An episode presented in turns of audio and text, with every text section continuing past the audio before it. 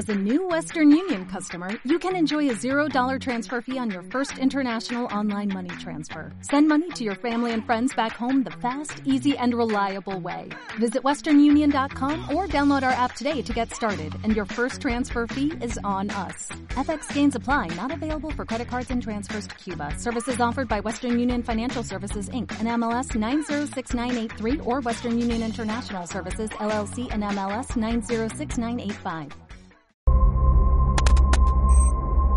Bienvenidas y bienvenidos una vez más a su programa favorito, Las Cuatro. Hoy le queremos dar la bienvenida a Majo, que por fin ya se unió a este programa. ¡Eh!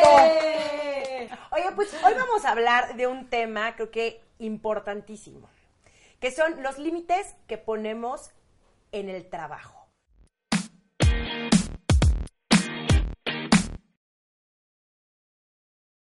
Una de las adicciones aceptables es ser adicta o adicto al trabajo. Y creo que estamos llegando a un punto en el que nos está sobrepasando, amigas. ¿Qué opinan ustedes? Que te vas a quedar sola si sigues así. ¿Verdad? Claro. O sea, una cosa es trabajar, pero otra cosa es trabajar para qué, ¿no? O sea, trabajas para pasarla bien, para vivir, para disfrutar, para viajar, o solo trabajas para no sentirte solo. Qué fuerte, porque sí creo que hay muchas personas que descargan toda Sí. su energía y todo Sus traumas. todos sus sus traumas traumas, en el tra- en el trabajo, o sea, es su su escape. Sí.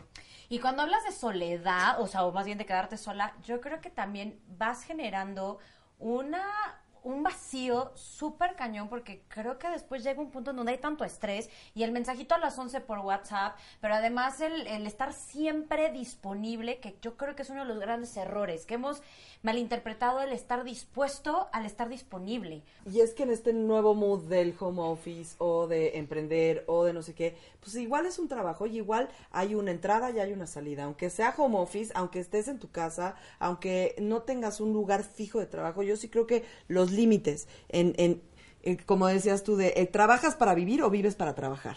O sea, sí es bien importante no descuidar todo tu alrededor si, si, si nada más estás conectado todo el día y no hay límite. Y, y me lo estoy diciendo a mí, ¿eh? porque yo lo hago muy Es, es que constantemente. era justo lo que te iba a preguntar. Me lo estoy diciendo mu- Siento sí. que tú y yo tenemos un trabajo parecido. Exacto. Porque sí, parte de nuestra chamba sí es a través de internet, a través de redes sociales.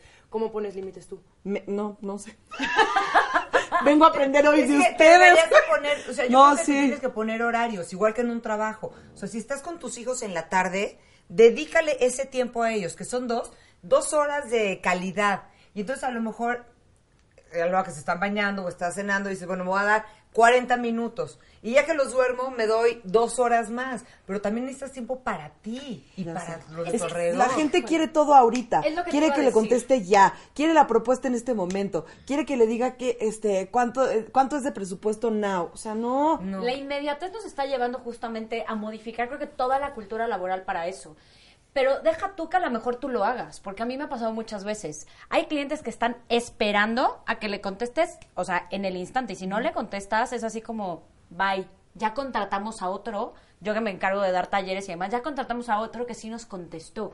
Entonces, Pues sí creo... para ti, gracias. Sí, no, digo, yo, yo de verdad porque creo que tengo grandes maestras que me han ayudado a tener bien claro que si es para ti, van a honrar hasta tus tiempos y por lo menos en mi caso, una de las cosas que a mí me ayudó muchísimo es también a compartir el hecho de que yo no puedo estar todo el tiempo al lado de un teléfono porque yo estoy dando un taller. Entonces yo siempre, una vez que doy mi teléfono, les digo, perdón, y de una vez ofrezco una disculpa porque yo no puedo contestar automáticamente. Pero ni siquiera deberías de pedir una disculpa. No. la gente lo debería No. de entender. Y antes, ¿qué pasaba? Tú tenías un teléfono en tu oficina. Claro. La gente te hablaba a tu oficina. Y ahora en tu te- casa tu ya no tenía sabía teléfono de en tu, tu casa, casa. güey. No. Y ahorita, ¿qué pasa? Gracias a WhatsApp, tu cliente te puede, o, güey, o quien sea, no voy a dar nombres, a relaciones públicas, eh, te escriben a las diez y media de la noche, once. Hola, perdón, que te, es que queríamos invitarte, brother.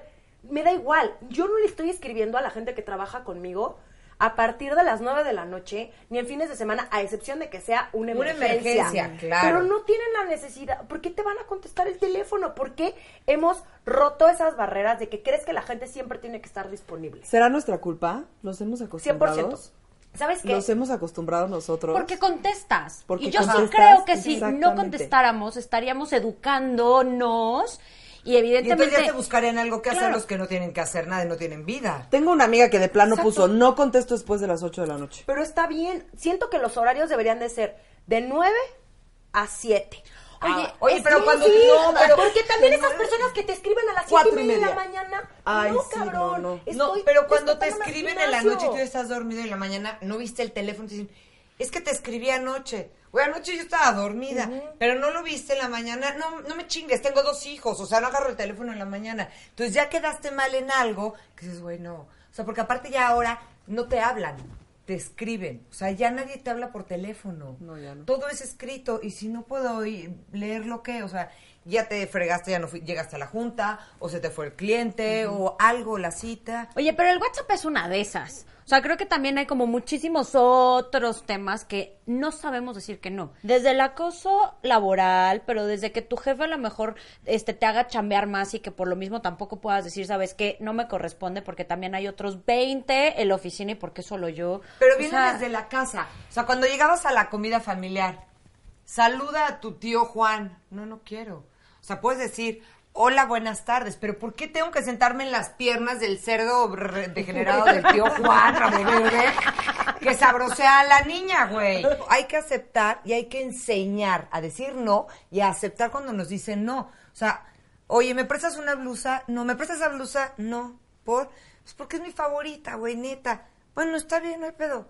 O sea, pero ¿por qué me voy a enojar porque no me la prestes? No aceptamos el no en ninguna área de nuestra vida. Pero creo que también a nosotras nos enseñaron, específicamente a, la- a nosotras las mujeres, a ser las lindas, a decir que sí a todo, a sonreír, a que no puedes decir que no, porque entonces, uh, ¿por qué no? O sea, casi casi como si te estuvieran haciendo un favor al contratarte en muchos Sí. casos.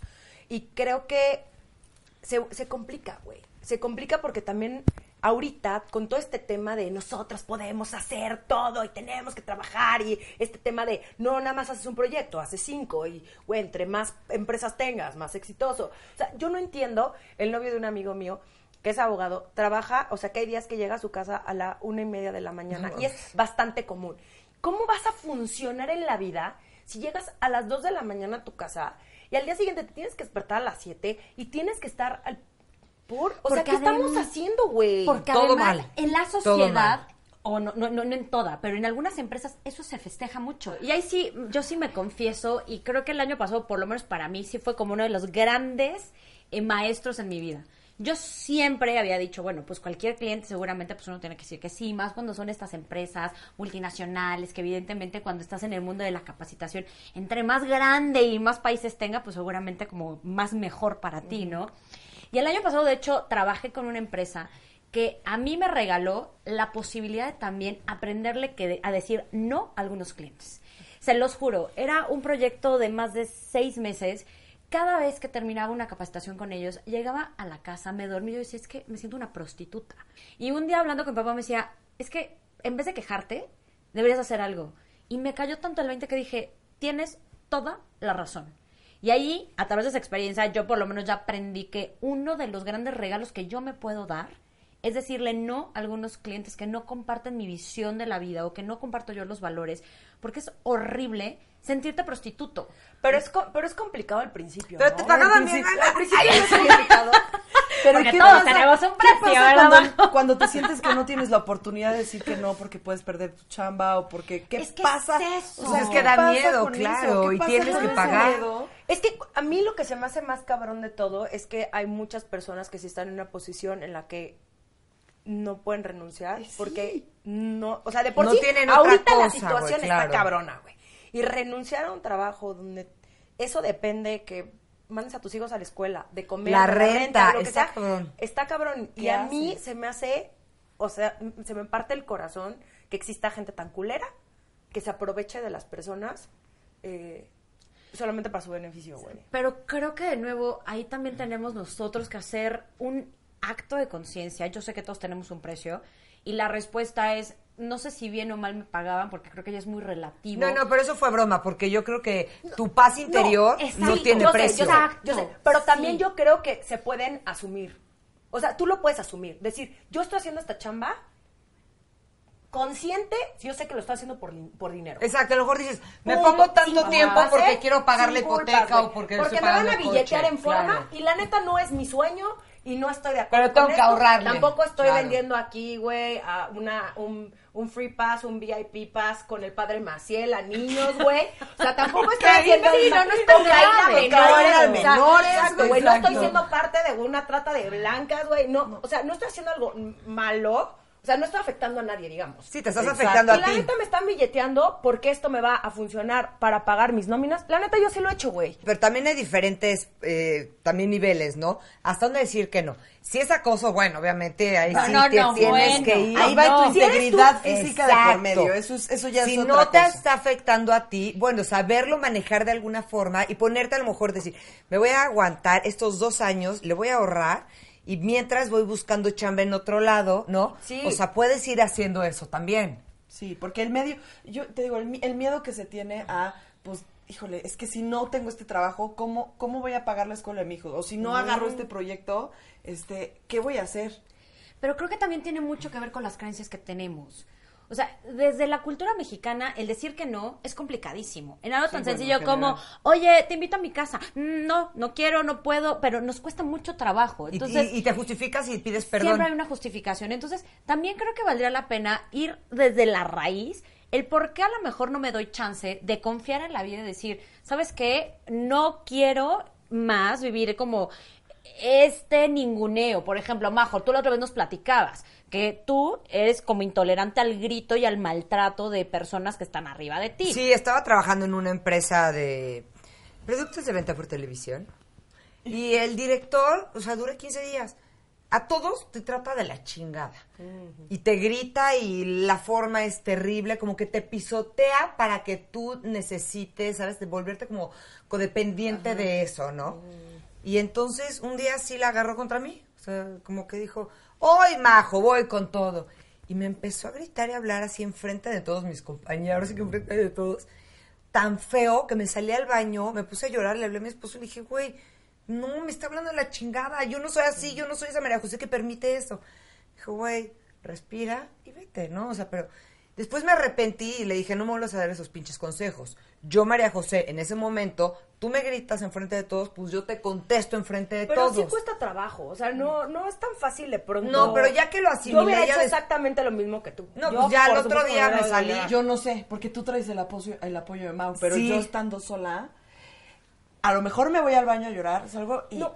termino lo que tengo que terminar y a lo mejor ya veo después, como dices tú, por dónde más le puedo Sí. zafarme de esto, pero sin, sin tener que dejar de cubrir lo que tengo que cubrir. Pero ¿no crees también que es un tema de haber normalizado que en ciertos trabajos es aceptable que te griten? Es que o, él- o que el jefe es así porque tiene él mal carácter. justificó- ¿Por qué, güey? ¿Por qué me vas a gritar? Yo, le, le- obviamente, al otro día le hablé y renuncié y le dije, gracias por todo, agradezco esto, pero a mí no me gusta que me traten como tú me trataste ayer. Si tú eres así y hay chavas que aguantan que las traten como Sí. quieren, eso Yo es nunca he podido pedo, aguantar. Si tú no lo aguantas, está bien. O sea, no entiendo por qué la gente también cree que te está haciendo un favor al darte un trabajo.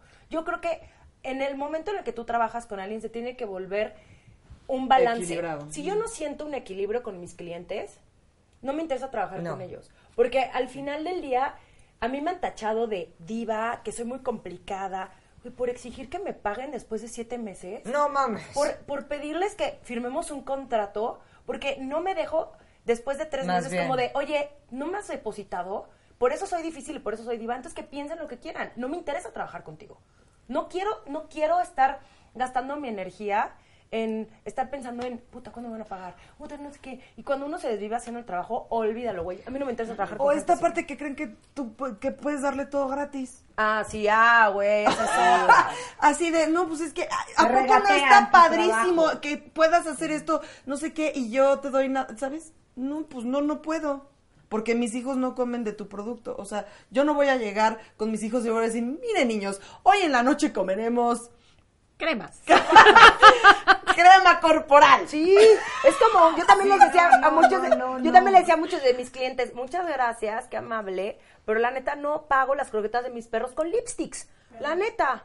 Oigan, ¿y no les ha pasado que a veces el no poner límites ya empieza a afectar pero la relación contigo porque ya no vas al gimnasio, porque además comiste pésimo, pero además después te peleas con el marido porque te la pasas en el celular y ya no me pelas, y después con los papás, y después con los amigos, y después con los hermanos, y así, en una máxima este bola de nieve. Sí.